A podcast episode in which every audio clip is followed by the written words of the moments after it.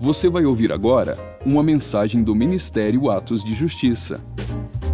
Para mais conteúdos como esse, siga o nosso perfil aqui na plataforma ou acesse o canal Atos de Justiça no YouTube. Aproveite e siga-nos também em nossas redes sociais. Que Deus te abençoe poderosamente. E lembre-se, viva todos os dias da sua vida por causa daquele dia. Do 4 em diante diz assim: Que são israelitas, dos quais é a adoção dos filhos, e a glória, e as alianças, e a lei, e o culto, e as promessas, dos quais são os pais, e dos quais é Cristo segundo a carne, o qual é sobre todos, Deus bendito eternamente. Amém.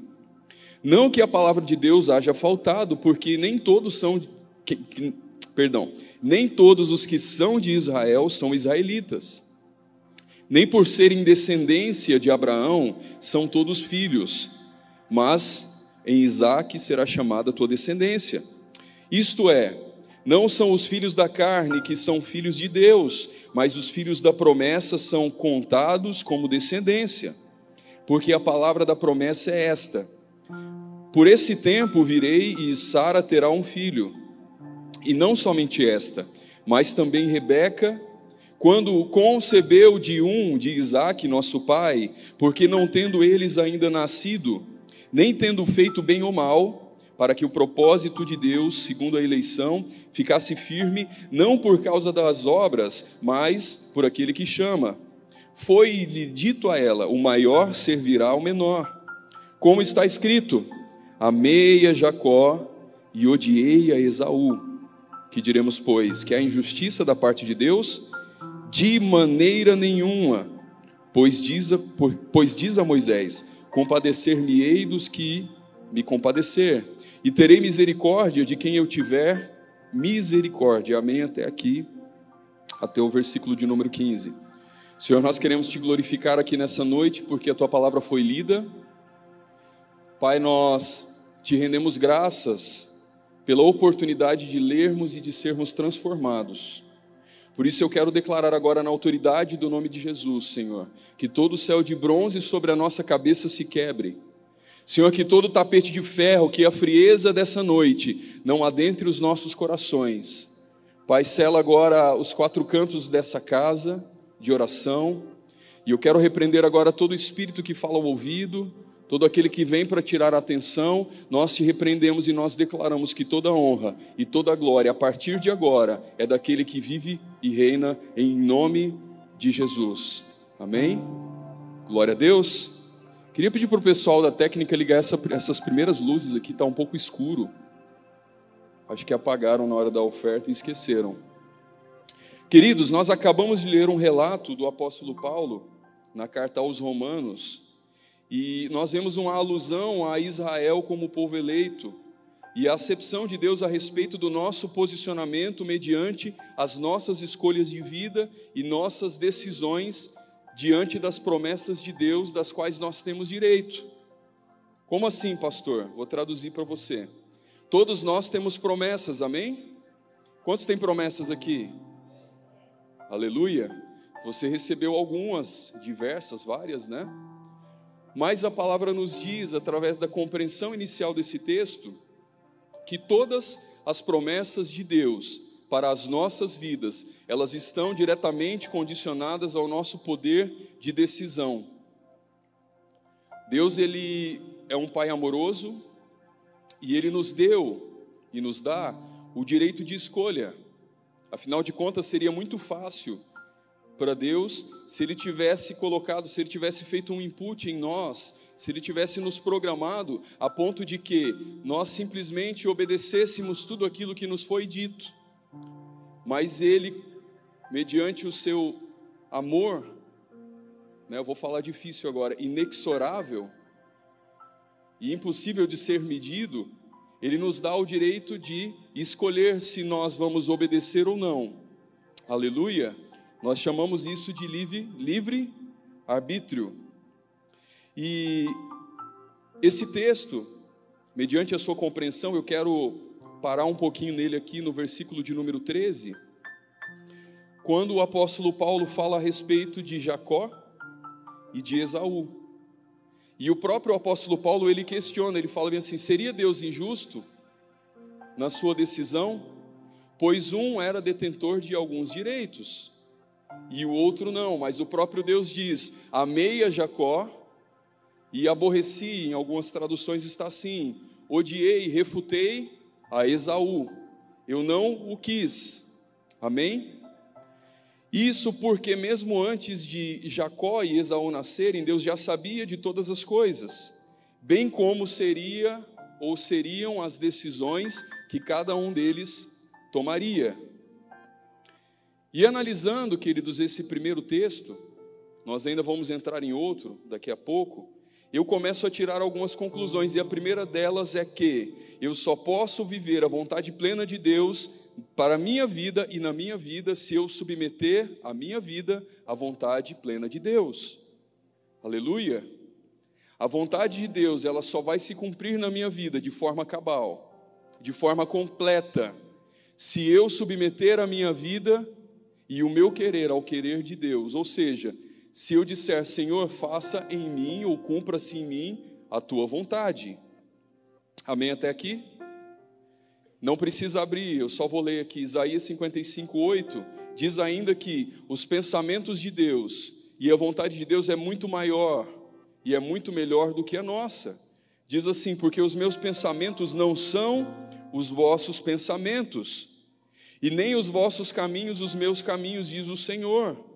Jeremias 29, 11 ainda diz: Porque eu bem sei os pensamentos que tenho a vosso respeito, pensamentos de paz e não de mal então, antes de nós entrarmos aqui no cerne da mensagem, eu quero te adiantar uma coisa: aquilo que Deus tem para a sua vida, ainda que você tenha os planos mais excelentes a respeito de si, é muito maior e muito mais excelente do que você mesmo planejou. Amém? Agora sim, abre comigo lá em Gênesis 25, porque eu quero fazer uma conexão entre um texto e outro.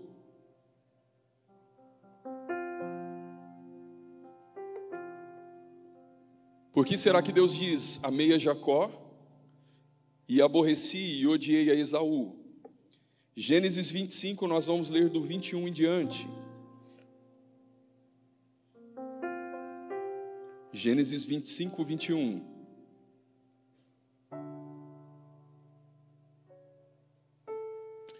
Diz assim a palavra do Senhor: Isaac orou insistentemente ao Senhor por sua mulher porquanto era estéril. E o Senhor ouviu as suas orações, e Rebeca, sua mulher, concebeu. E os filhos lutavam dentro dela. Então disse: Se é assim, por que sou eu assim? E foi perguntar ao Senhor. E o Senhor lhe disse: Duas nações há no teu ventre, e dois povos se dividirão das tuas entranhas, e um povo será mais forte do que o outro povo, e o maior servirá ao menor. E cumprindo-se os dias para dar à luz, eis gêmeos no seu ventre. E saiu o primeiro ruivo, e todo com um vestido de pelo. Por isso chamaram o seu nome Esaú. E depois saiu o seu irmão, agarrado a sua mão ao calcanhar de Esaú. Por isso chamou o seu nome Jacó. Amém até aqui? Talvez você conheça a história desses dois, né?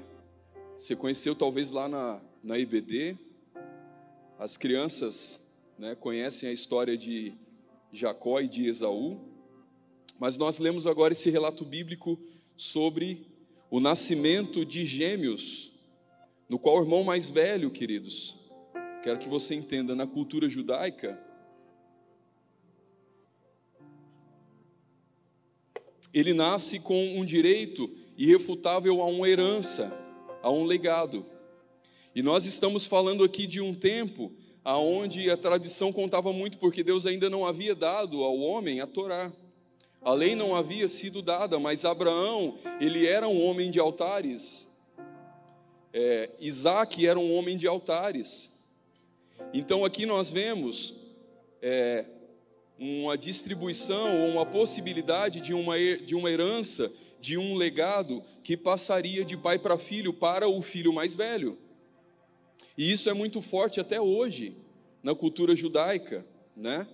Mas esse menino que nasceria primeiro, ele tinha esse direito irrefutável à herança. Mas essa herança ela estava diretamente ligado a direitos e a deveres. E de manhã eu até brinquei e pedi perdão ao pastor Marcos, porque eu usei uma frase aqui de um filme. E eu só usei a frase, tá? Eu já estou liberto, eu não assisto mais isso, tá, pastor? Eu não vejo mais, tá?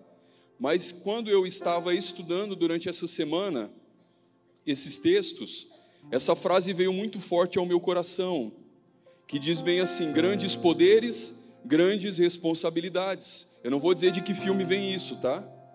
Mas isso é mais bíblico que o filme, porque a palavra do Senhor nos diz bem assim: a quem muito é dado, muito é. Não entendi. Acho que tem gente com muita coisa aí que Deus deu, pastor. Estão com medo de falar. A quem muito é dado, muito é. Amém? A quem muito é dado, muito é cobrado. E sabe, queridos, viver as grandiosidades de Deus nos atrai a uma vida repleta de escolhas, que são as condições para se viver o extraordinário de Deus. Nós queremos viver as grandes coisas no Senhor, nós queremos viver o extraordinário. Nós queremos que Deus faça coisas maravilhosas nas nossas vidas. Nós queremos é, o, o direito e os grandes poderes, mas diante das grandes responsabilidades, normalmente nós refutamos. E assim, esses dois irmãos que nós citamos aqui no texto, eles crescem, né, você já conhece a história, e Esaú ele torna-se um exímio caçador, né? Um cara parrudo, né? Malhado, bombadão, gosta de caçar. O exemplo, é, o melhor exemplo da masculinidade, né? Já Jacó não. Não que ele não seja homem, nada disso, mas ambos, é importante que eu frise isso, ambos tinham temperamentos distintos. Enquanto um ele depositava toda a sua confiança na força bruta, na força do seu braço, o outro ele era mais caseiro. A Bíblia diz que ele era um menino da casa, né, um menino do pé rosa. Era mais na inteligência, o cara mais astuto que gostava de cálculo. E mais à frente, a gente entende muito bem isso, porque ele tinha alguns planos na cabeça dele, né? E Esaú ele representa essa força, essa masculinidade aflorada.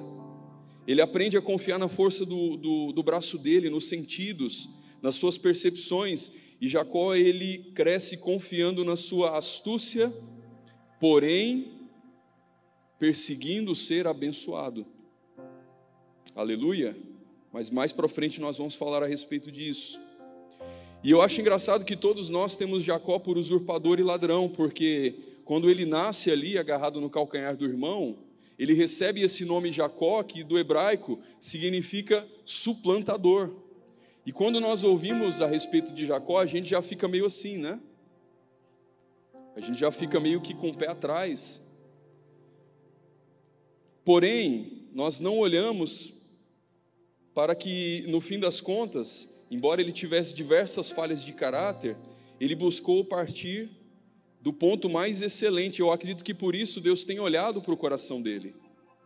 Como eu disse mais à frente, eu vou voltar nesse ponto, mas eu quero citar isso agora. Deus ele olha muito nesse momento e em todos para a intenção do coração de Jacó. Vai guardando essas informações. E agora eu começo a entrar no ponto que eu queria, porque eu acho engraçado que, como no início, como lá no Éden, tudo começa né? O pecado entra no mundo através de algo que é comido. Você conhece também a história. A Eva ela é enganada pela serpente e ela dá o fruto para que o seu, ela come e dá o fruto para que o seu esposo coma, né? E ambos são expulsos do paraíso do Éden, né? E a humanidade colhe de toda essa decisão. E então com Esaú não é diferente. Conosco não é diferente. Sabe, queridos, aquilo que nos alimenta diariamente é o que vai nos colocar ou nos tirar da rota das promessas de Deus. aquilo que nós comemos todos os dias é o que vai nos garantir entrar nessa rota de viver as promessas ou vai nos tirar dessa rota e nos colocar em uma rota de engano. Acompanha comigo lá em Gênesis 25, do 29 em diante.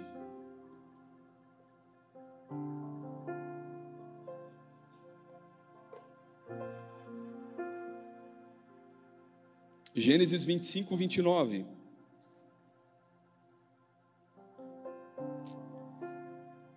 Ainda ouço o barulho de páginas de Bíblias. Eu ouvi até a Siri do iPhone agora. Abriu aí? Diz assim: E Jacó cozera um guisado, e veio Esaú do campo, e estava ele cansado, e disse Esaú a Jacó: Deixe-me, peço-te, comer desse guisado vermelho, porque estou cansado. Por isso se chamou Edom. Então disse Jacó: Vende-me hoje a tua primogenitura. E disse Esaú: Eis que estou a ponto de morrer, para que me servirá a primogenitura? Então disse Jacó: Jura-me hoje. E jurou-lhe e vendeu a sua primogenitura a Jacó. E Jacó deu o pão a Esaú e o guisado de lentilhas. E ele comeu e bebeu e levantou-se e saiu. Assim desprezou Esaú a sua primogenitura. Amém até aqui, até o 34. Queridos, nesse texto nós acabamos de, de ver, nós acabamos de testemunhar o exato momento em que Esaú vende a sua promessa. Nós falamos aqui a respeito de um legado que o primogênito levaria, um legado que é dotado de direitos e deveres. Ou seja, quando o pai dele se fosse, ele herdaria não só os bens, mas também o legado, a forma com que o pai andava, o nome do pai, aquilo que o pai construiu mas também todos os deveres que o pai deveria cumprir. Essa criança ou esse agora homem deveria é, dar prosseguimento a tudo isso. Então, essa promessa que ele vende é a sua primogenitura. Aleluias. E ele a vende por um preço barato demais, porque ele teve uma fome incontrolável. E aí eu começo a entrar é, é, no nosso, na, nas nossas vidas. Eu começo a entrar aqui no nosso contexto. Porque quantos de nós não tem trocado todos os dias as promessas por uma simples e barata sopa de lentilhas? Por não andar mediante a palavra, nós buscamos, assim como Esaú, fazer conforme a nossa força nos permite. E, inclusive, a obra de Deus. Ó, o rapaz da câmera, eu estou descendo, viu? Eu sou bonzinho que eu aviso ainda. E quando eu falo de obra de Deus e de chamado, eu quero que você entenda que, e talvez você me diga assim, mas pastor, eu não tenho chamado, eu não sou pastor, eu não fui chamado para ser evangelista, eu não estou na obra, mas quando eu falo de, da obra do Senhor, eu estou falando de avodade, trabalho. Alguns aqui têm chamado para serem excelentes vendedores, outros para serem empresários. E eu gosto de dizer entre os jovens que o pastor ele não vai descer aqui do púlpito e não vai lá no teu trabalho, na tua faculdade, fazer aquilo que o Senhor te comissionou. Existem pessoas que você vai alcançar. E sabe, queridos, muitas vezes nós fazemos como Esaú. Como eu disse anteriormente, Esaú ele cresce porque ele tinha essa concepção, essa força física. Então ele passa a crer que a força dele é suficiente e que a força dele bastará. Então ele vai para essa missão, para essa guerra, e muitos de nós fazemos isso com as nossas vidas e também na obra do Senhor, e nós vamos na nossa força, no nosso caminhar. E chegando no término da missão, no término da caçada, nós chegamos como Esaú, cansados e exauridos porque tentamos na força do nosso braço. Quantos de nós não estamos assim? Não fazemos assim. E sabe, queridos, quando Deus nos comissiona para algo, nós precisamos todos os dias nos alimentar do pão da vida para que nós não tenhamos fome. Aquele que se alimenta todos os dias do pão da vida, ele não vai ser alcançado por essa fome e ele não vai se esgotar. Aleluia. Quantos de nós não nos colocamos nesse lugar de Esaú? Não chegamos diante desses pratos ou desses manjares que são baratos demais e optamos em comê-los porque não nos alimentamos, não comemos aquilo que é excelente. E sabe, querido, não se pode fazer as coisas de Deus, eu repito, sem comer o pão da vida. Aleluia. Sabe, Esaú, ele olha então para aquele guisado avermelhado, e Edom significa avermelhado. Por isso a Bíblia diz que Edom, ele, ele se torna Edom, ele se denomina Edom. Para você que não sabe, Esaú, ele torna-se mais adiante o pai dos Edomitas, de um povo chamado Edomitas. Ele chega diante ali daquele guisado e ele se denomina cansado e ele torna-se aquilo que ele está comendo. Ele olha para o guisado e ele diz Edom, e mais adiante ele torna-se o pai dos Edomitas. Sabe, igreja, se nós vamos para a guerra ou para a missão, sem alimento, nós estamos fadados a nos tornar Edom, porque nós nos tornamos aquilo que nós comemos, e as gerações vindouras, elas se tornam também aquilo que nós estamos comendo. É uma máxima, não é? Da, da nutrição. Os nutricionistas dizem: você é o que você come. E espiritualmente não é diferente, sabe? Provérbios 27, 7, não precisa abrir, eu vou ler para você. Diz que a alma farta, ela pisa o favo de mel, mas para a alma faminta, todo amargo é doce. Para aquele que está alimentado do pão da vida, os manjares, o pecado pode vir diante dele, ele não vai comer daquilo, porque ele já comeu daquilo que importava. Aleluia. Mas para aquele que tem fome, querido, ele vai comer e a princípio, a priori, aquilo ali pode parecer doce, mas no fim das contas não é palatável, no fim das contas tem um gosto amargo, é ruim. Será que para nós nesses dias, o amargor do pecado, das refeições indevidas, tem tido um gosto doce? Quantos, queridos, não se cansam não só na obra de Deus, mas nos seus trabalhos, nas suas profissões, e vão para válvulas de escape. Algumas ilícitas, vícios, pornografia, e outras até lícitas. Quantos não chegam no fim do dia e se tornam escravos de um sofá e de um controle e assistem capítulo após capítulo de uma novela ou de uma série? E eu vou fazer um alerta aqui para a igreja. Tem crente que diz bem assim: Eu não assisto a novela da Globo mas se tornou escravo da série da Netflix. Ou até mesmo da novela da Record. E lá em casa eu fui tentar assistir essa novela da Record aí, querido.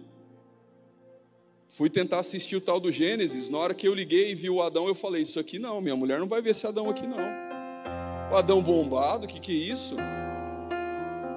Irmão, irmão, de jeito nenhum. Ah, brincadeiras à parte, né? Que bom ver vocês rindo. A Eva eu nem olhei, pastor. Nem quis ver a Eva. Nem tive coragem de ver a Eva. Como é que é? Vai que eu falo ixi, né? é isha, né? Isha. Não quis ver, não. Mas sabe, querido, será que o sabor temporário do que você está comendo não terá um breve prazo de validade?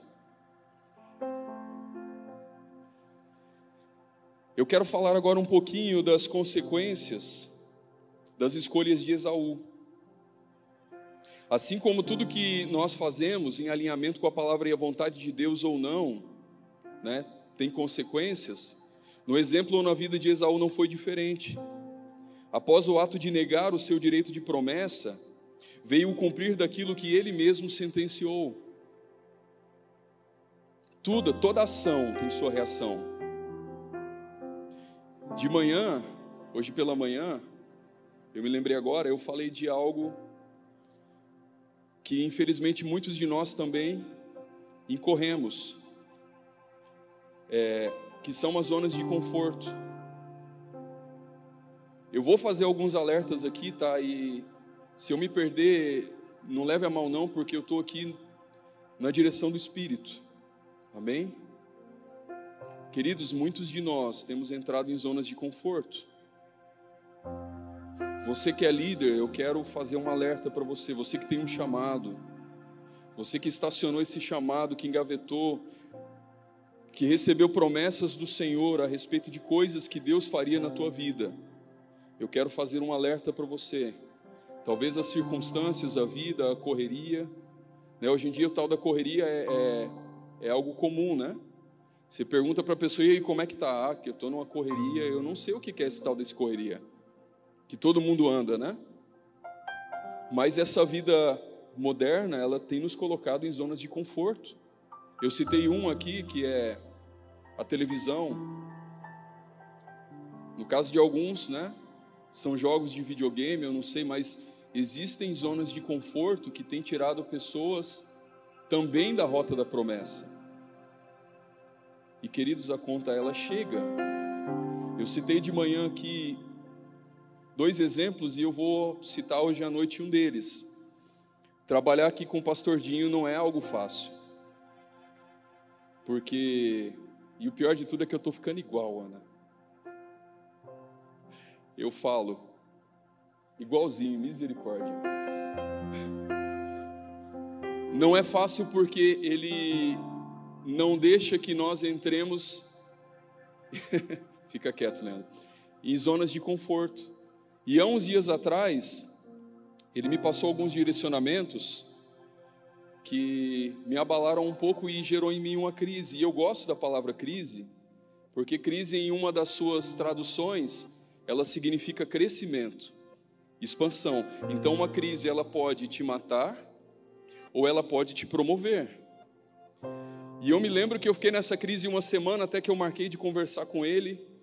E aí, quando eu olhei para ele, eu fui falando, pastor, eu estou assim, assim, assim, assado. E ele olhou bem dentro dos meus olhos e falou: Jean, a obra do Senhor, o Evangelho, não é um lugar de conforto. Gente, aquilo entrou, penetrou a minha alma, me quebrando. E realmente não é. Se você está vivendo no ministério, na sua vida, na sua família, se você está estacionado em um lugar confortável, algo está errado. Você não precisa nem do diabo sabotar sua vida mais. Talvez ele nem esteja mais se preocupando com você.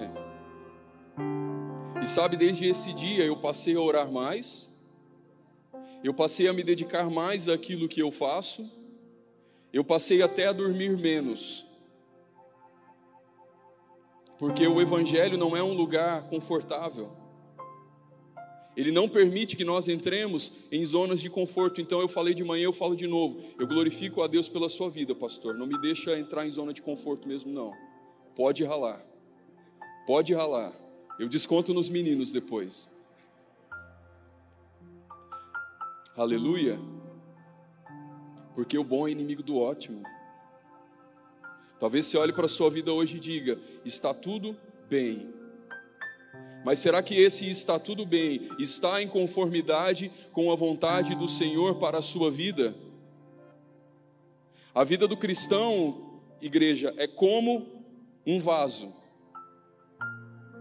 de barro. E o vaso de barro, ele é moldado pelo, pelo oleiro e esse oleiro é o Senhor, então ele amassa, amassa, amassa esse barro, e ser amassado não é bom, não é gostoso. Então ele amassa e de repente ele olha para a obra de suas mãos e ele diz bem assim: ainda não está bom. Então ele amassa novamente, ele quebra aquele barro, e ele amassa de novo, e amassa, amassa, amassa, e de repente ele coloca de novo na roca, e ele diz: ainda não está bom, está torto. E aí ele quebra todo o vaso assim, aí ele refaz. E ele consegue de repente extrair daquele barro um vaso maravilhoso, bem moldado. E ainda assim a obra não está concluída, porque ele aquece o forno sete vezes. E aí que vem a dor, porque ele coloca esse vaso no forno e suportar esse aquecimento, esse calor, não é fácil. Mas em dado momento o barro está cozido, então ele retira e esse vaso vai passar por um período de esfriamento, ali um choque térmico, e, aí sim, quando não há trinca, quando não há trinca nenhuma, quando não há rachadura nenhuma, quando o vaso está pronto, ele pode derramar do seu azeite e aí esse vaso será usado para honrar a congregação. Amados, nós queremos as grandiosidades de Deus, mas nós não aceitamos o processo. Nós não queremos o gabinete pastoral, nós não queremos o culto de libertação. Tem irmãos que corta a volta quando vê a pastora Janete. Falou de libertação, libertação é para crente. Nós não queremos o processo e Deus fala. Aí Deus usa um profeta, um pastor. A Bíblia diz: Eu não disse isso de manhã. Mas quem tem ouvidos, ouça. O irmão, a pessoa, o homem que muitas vezes repreendido e endurece a sua serviço, ele é quebrantado sem que haja cura. Se Deus está falando contigo nesses dias uma, duas, três vezes, não espere a quarta, obedeça. Faça aquilo que o Espírito está te orientando. Se você precisa consertar algumas áreas da sua vida, conserte, esse é o tempo. Queridos, Jesus está às portas. E Ele tem separado esses dias para dias de conserto. Tudo é lícito. É lícito que a igreja tenha boas coisas, é lícito que você tenha, que você viva as, grandes coisas das promessas de Deus, mas não cabe acessá-las sem que antes você aceite os processos de Deus para a sua vida. Nós fazemos uma conexão lá com Romanos 9 agora. Lembra lá do começo? Deus olha para aquele que era detentor da promessa, havia um primogênito. Aquele que tinha o direito de tudo era Esaú. Eu brinco que tem aquele reggae, né? Que diz que é, o Deus de Abraão está nesse lugar. O Deus de Abraão, aí no final, o Deus de Abraão, de Isaac e de Jacó. Era para cantar, o Deus de Abraão, de Isaac e de Esaú. Ele tinha direitos. Mas Deus olha para o detentor do direito e fala bem assim: não é você. Isso é muito forte, queridos. Abre comigo lá em Gênesis 27.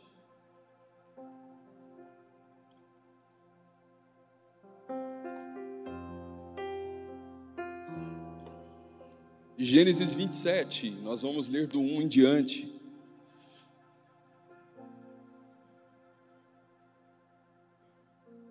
Diz assim a palavra do Senhor: E aconteceu que, como Isaac envelheceu e os seus olhos se escureceram, de maneira que não se podia ver.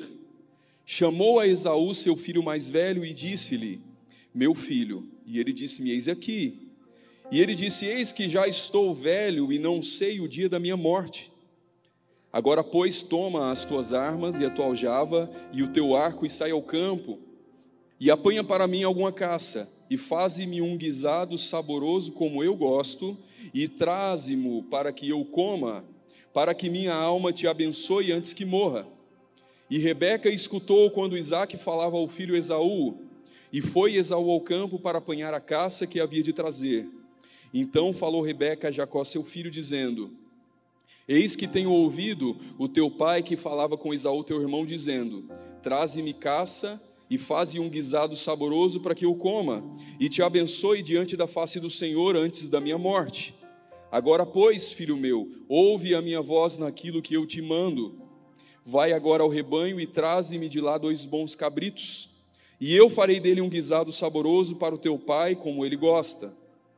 E levá-lo-ás a teu pai, para que o coma e para que te abençoe antes da sua morte. Amém até aqui. Nós acabamos de ler aqui Gênesis 27, e nós temos um engendramento de um plano para fazer com que Jacó passe Esaú para trás. E nós vemos aqui também que, por um guisado, alguns versículos antes, Esaú vende o direito da promessa geracional. E queridos, novamente por conta de um guisado, a conta chega. Não se engane, tudo aquilo que nós plantamos na mesma espécie, nós colhemos. Sabidamente, se nós pegarmos um grão de milho e plantarmos ele na terra, depois de alguns ciclos, esse milho vai nascer e ele vai dar algumas espigas, e essas espigas nos darão algumas dezenas de sementes. A diferença é que nós vamos colher a, da mesma espécie, porém numa quantidade muito maior. E novamente eu faço aqui um alerta para a igreja. Queridos, aquilo que nós escolhemos por alicerce pode ser lá na frente a nossa pedra de tropeço. Aquilo que nós escolhemos por base, daqui a alguns meses, alguns anos, alguns ciclos, pode ser a nossa pedra de tropeço. Esaú sai para caçar o mesmo objeto da sua cobiça. Enquanto ele está fora, o seu irmão é direcionado por sua mãe a usurpar o seu lugar de direito. Aí, nesse momento da história, eu pergunto para você: quem estava certo no seu direito? Se nós formos aqui para a jurisprudência, quem era o, o, sujeito certo da história? Na sua opinião, Jacó ou Esaú? O que, que você acha? Hã? Quem tinha o direito da bênção? Quem foi roubado? Eu não vou entrar aqui no mérito é, da forma ou dos métodos que Jacó utilizou para chegar no lugar onde queria. Embora o seu caráter fosse dúbio, tudo que ele queria era apenas fazer a vontade de Deus e herdar as promessas. Mas pastor, ele roubou, ele enganou, né? Verdade. Mas ele perseguiu essas promessas a tal ponto que ele chamou a atenção de Deus para si. E eu não estou aqui defendendo o que ele fez, tá? Mas eu acho engraçado que quando nós nos aproximamos do Senhor, e quanto mais nós nos aproximamos, mais Ele mostra a realidade do nosso coração. Quantos aqui não se achegaram ao Senhor de uma forma e à luz do Evangelho não viram que tinham um caráter deturpado, que precisavam de conserto, e muitos de nós, aliás, todos nós, estamos nessa caminhada até o dia de hoje, quando nos aproximamos de Deus com o coração disposto a sermos mudados, ele corrige as nossas motivações. É isso que ele faz lá na frente com Jacó, e eu não vou falar de Jacó agora, tá? Mas sabe, Esaú, mesmo sendo herdeiro, mesmo sendo dono das promessas, ele se acomoda nesse lugar e também tem o, o caráter deturpado por esse sentimento de acomodação. E pelo fato de possuir, ele não sente a necessidade de perseguir, Aqueles que possuem também precisam perseguir. Nesse ponto a gente volta de novo no início da mensagem. Quando o apóstolo Paulo ele escreve aos Romanos e ele fala bem assim: por acaso Deus agiu com injustiça? Porque um tinha direito e não herdou a promessa. Um tinha direito, mas ouviu, ouviu-se do Senhor: amei a Jacó e aborrecia Esaú não quis aquele que tinha direito, porque o que tinha direito se acomodou. Mas o que não tinha direito, ele tornou-se perseguidor das promessas a ponto de alcançá-las. Isso faz sentido para você? Lá no começo, eu fiz uma pergunta a respeito de, de promessas.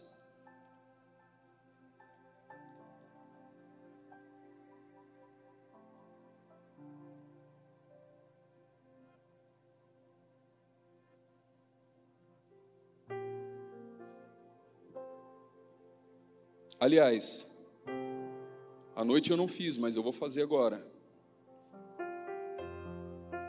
Você conhece os planos de Deus para a sua vida?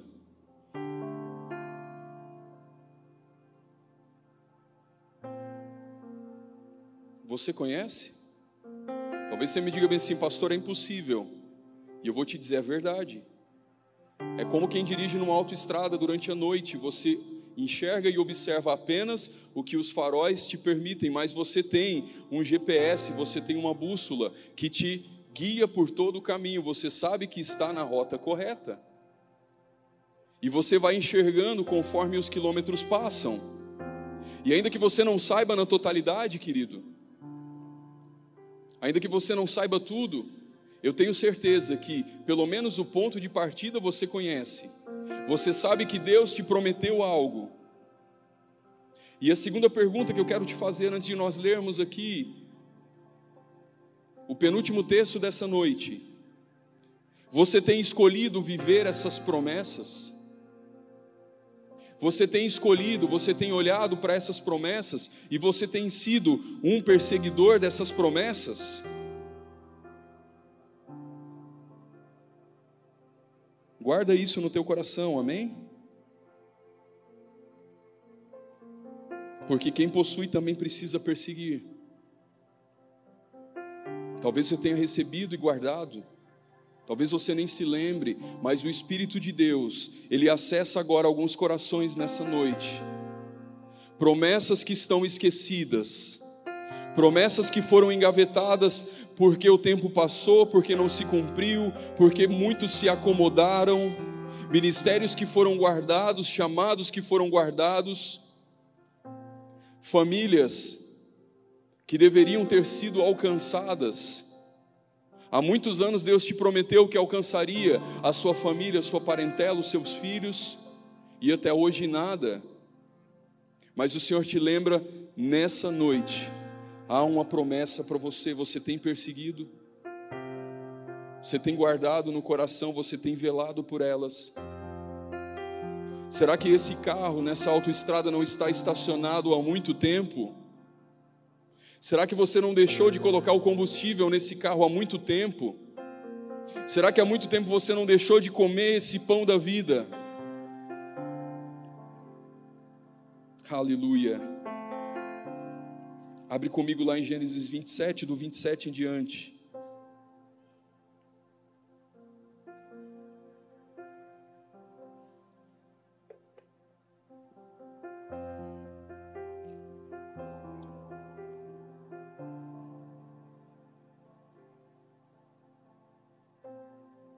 Gênesis 27, 27 diz assim: E chegou-se e beijou-o.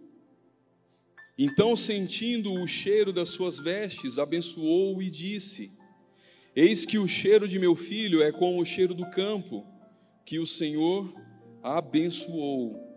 Assim, pois, te dê Deus o orvalho dos céus e das gorduras da terra e abundância de trigo e mosto eu quero fazer uma pausa aqui na leitura, nós já vamos prosseguir. Mas quando eu leio esses dois versículos, aqueles que já pisaram em Israel, sabem que quando você está descendo em Tel Aviv, no aeroporto Ben Gurion, você começa a ver as grandiosidades daquilo que foi profetizado nessa bênção. Havia uma promessa geracional: farei de ti uma grande nação. Foi prometido a Abraão, Isaac herdou, e o herdeiro de Isaac também herdaria. E nesse momento essa bênção está sendo aqui desferida. Então hoje nós podemos contemplar a grandiosidade que Israel é, o tanto de mosto, o tanto de trigo, tudo aquilo que a nação que é pujante, um grande povo se tornou. A grandiosidade de uma promessa que foi trocada por um prato de sopa de 10 reais. Então, queridos, não olha para a promessa que Deus te deu com poucos olhos. Não despreze os pequenos começos de Deus na sua vida. Não despreze os pequenos começos de Deus na sua vida. Quem diria que Israel tornar-se-ia o que se tornou hoje, e aqui ele estava abençoando, declarando, profetizando. E Esaú perde isso, ele troca isso por uma refeição tão barata, tão pequena, tão efêmera. E a gente prossegue no texto, Gênesis 27, 29. Sirvam-te povos e nações, encurvem-se a ti. Sê senhor de teus irmãos, e os filhos da tua mãe se encurvem a ti. Malditos sejam os que te amaldiçoarem, e benditos sejam os que te abençoarem. E aconteceu que, acabando Isaac de abençoar a Jacó, Apenas Jacó acabara de sair da presença de Isaac, seu pai, veio Esaú, seu irmão, da sua caça. E fez também ele um guisado saboroso e trouxe-o a seu pai. E disse a seu pai: Levanta-te, meu pai, e come da caça do teu filho, para que me abençoe a tua alma. E disse-lhe Isaac, seu pai: Quem és tu? E ele disse: Eu sou teu filho, teu primogênito, Esaú. Então estremeceu Isaac de um estremecimento muito grande e disse: Quem, pois, é aquele que apanhou a caça e me trouxe e comi tudo antes que tu viesse? E o abençoei, e ele será bendito. Esaú, ouvindo as palavras de seu pai, bradou com grande e muito amargo brado e disse a seu pai: Abençoa-me também a mim, meu pai. E ele disse: Veio teu irmão com sutileza e tomou a tua bênção. Então disse ele: Não é o seu nome justamente Jacó? Tanto que duas vezes já me enganou, a minha primogenitura me tomou, e eis que agora me tomou a minha bênção e perguntou: Não reservastes, pois, para mim nenhuma bênção? Então respondeu Isaac a Esaú, dizendo: Eis que o tenho posto por senhor de ti, e todos os seus irmãos lhe tenho dado por servos, e de trigo e de mosto, e de mosto tenho fortalecido. Que te farei, pois, agora, meu filho? E disse Esaú a seu pai: Tem só uma bênção, meu pai. Abençoa-me também a mim, meu pai. E levantou Esaú sua voz e chorou. Então respondeu Isaque, seu pai, e disse: Eis que a tua habitação será nas gorduras da terra, e no orvalho dos altos céus, e, pelas, e pela tua espada viverás, e ao teu irmão servirás. E acontecerá, porém, que, quando te assenhorares, então sacudirás o seu jugo do teu pescoço. E Esaú odiou Jacó por causa daquela bênção com que o seu pai o tinha abençoado. Amém até aqui. Queridos, eu quero caminhar aqui para o final dessa palavra, desse sermão com essa breve reflexão, aquele que por toda a vida olhou para a força do seu braço e confiou nela, de repente a sua bênção ou a sua sentença é: a partir de hoje você vai viver através do esforço da tua espada e do teu braço. Então, eu acho engraçado aqui no, em um dos versículos que ele olha para a bênção dele e vê a mesma escoando pelas suas mãos como quem tenta segurar um bocado de água. Ele não pode mais reter aquilo que não mais tem. E essa bênção da primogenitura, que era condicionada ao detentor dessa promessa de possuir a terra e as suas delícias, e essa bênção que foi desferida por Isaac a Esaú, ou o que sobrava da bênção, era para era que alguém era para alguém que deveria lutar para conquistar algo. Eu disse ontem, disse hoje de manhã, é estranho pregar três vezes a mesma palavra, porque você não sabe o que falou ontem, o que falou cedo e o que falou à noite, mas eu sei que eu disse. Amém? Queridos, se dentro da igreja você diz que está difícil, é como estar na arca. Se dentro é complicado, lá fora só tem morte. Lá fora é impossível. Então, ainda que você tenha passado por dificuldades na sua vida ministerial, ainda que você tenha sido recebido nessa casa, ferido, você tenha vindo de outro ministério ferido e diga: Eu nunca mais vou exercer o meu chamado. Eu quero te dizer uma coisa, querido: você não é a última bolachinha do pacote, você não é a última Coca-Cola do deserto, entende? Não queira fazer na força do teu braço. Se Deus te entregou palavras, promessas a respeito daquilo que você faria, confia nele. Entrega o teu caminho a ele. Não tenha medo. Pastor Dinho falou aqui do culto de recepção de novos membros. Conversa com um pastor, apresenta a tua história. Se deixe ser curado, para que você também possa curar outros. Aleluia. Desde ontem, quando eu entrei aqui no prédio para ministrar essa palavra, o Senhor me mostrava ministérios engavetados, pessoas que estão estacionadas. Talvez você seja um desses ou uma dessas nessa noite. Não espere que a sua bênção ou a promessa que Deus tem para você, ela escoe pelas suas mãos, para que você tenha um choro doloroso e amargo como Esaú. O tempo é agora. Aleluia. Sabe, não precisa abrir, mas eu quero compartilhar aqui um último versículo. Salmo de número 109, verso 17 diz bem assim: Visto que amou a maldição, ela lhe sobrevenha, E assim como não desejou a bênção, ela se afaste dele. Nós somos, nós somos produtos daquilo que nós desejamos e perseguimos.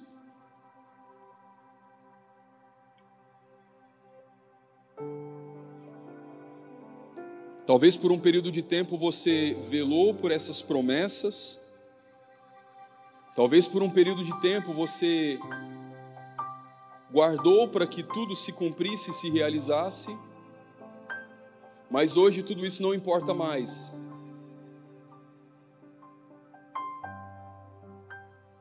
Talvez você tenha, seja uma dessas pessoas que tenha engavetado um chamado, um ministério, Talvez você deixou de cumprir aquilo que Deus te comissionou porque você entrou em uma dessas zonas de conforto. Talvez você ouça ou tenha ouvido o que Deus fez nas suas gerações, assim como Esaú ouvia. Provavelmente Esaú ouvia que Abraão tivesse visto a Deus e que Isaac tivesse visto a Deus. Porém, ele tenha dito: Ah, na minha hora eu também vou ver a Deus. E descansou nisso. Mas Jacó não, pastor, é, ele queria. Ele dizia bem assim: haverá o dia em que eu também verei o autor e consumador da minha história e da minha vida. Isso fez dele um perseguidor. Igreja, você tem perseguido as promessas de Deus para sua vida, para sua casa, para sua família? Você tem buscado o legado que Deus prometeu para sua geração? Essa noite é uma noite de chamar aqueles que estão assentados em zonas de conforto.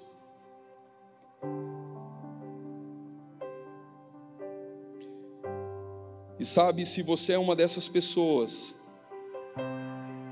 eu quero te dizer que existe uma mesa posta nessa noite. Existe uma mesa que foi posta pelo próprio Pai, e essa não é uma noite de ceia. Mas aquele que tem um entendimento que precisa todos os dias comer do pão da vida, ele busca todos os dias de forma incessante. E sabe, nessa mesa tem um lugar com o teu nome. Porque nessa noite ele vai te reconectar na direção das promessas que ele tem para a sua vida. Então eu quero te convidar a ficar em pé no seu lugar. de calabachou.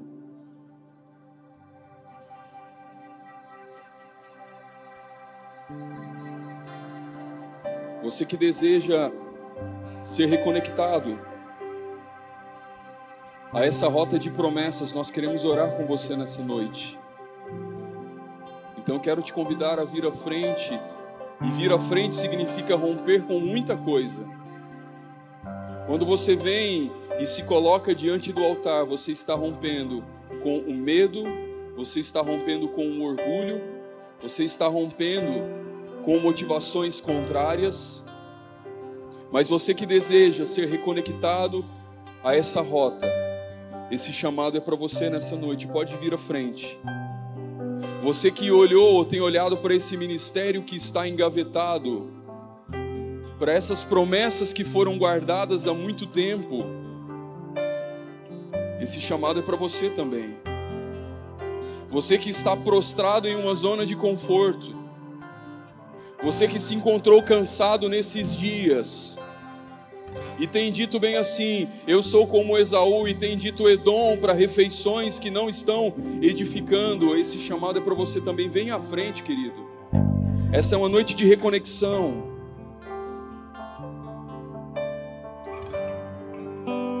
cabe a baixou.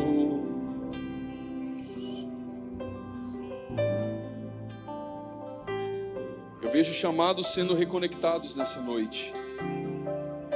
Eu vejo promessas que estavam esquecidas sendo relembradas. Recode andere machobe a a andere cabe a. Outrora você perseguia, outrora você orava, mas agora não mais. Existe uma mesa posta com o teu nome.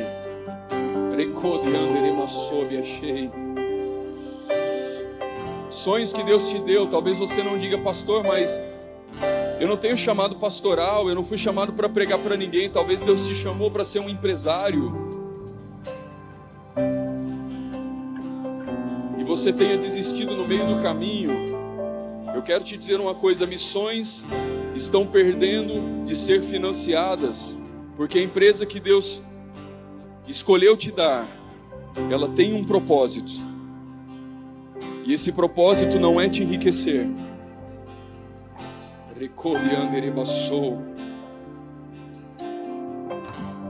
Não é te enriquecer.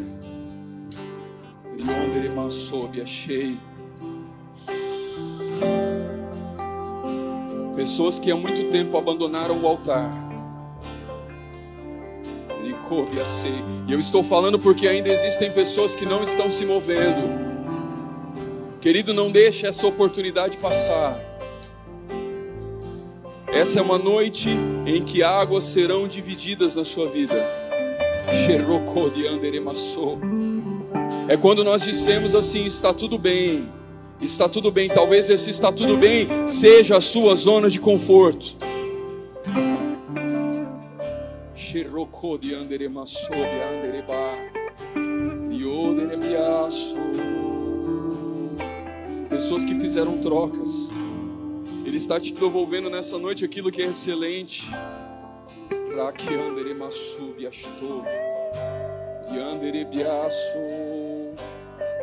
Eu quero pedir ajuda para os pastores aqui, para os obreiros que estão habilitados. Vocês vão fazer uma unção com óleo, tá? E vão orar com os irmãos. Rioto rocô de andrema.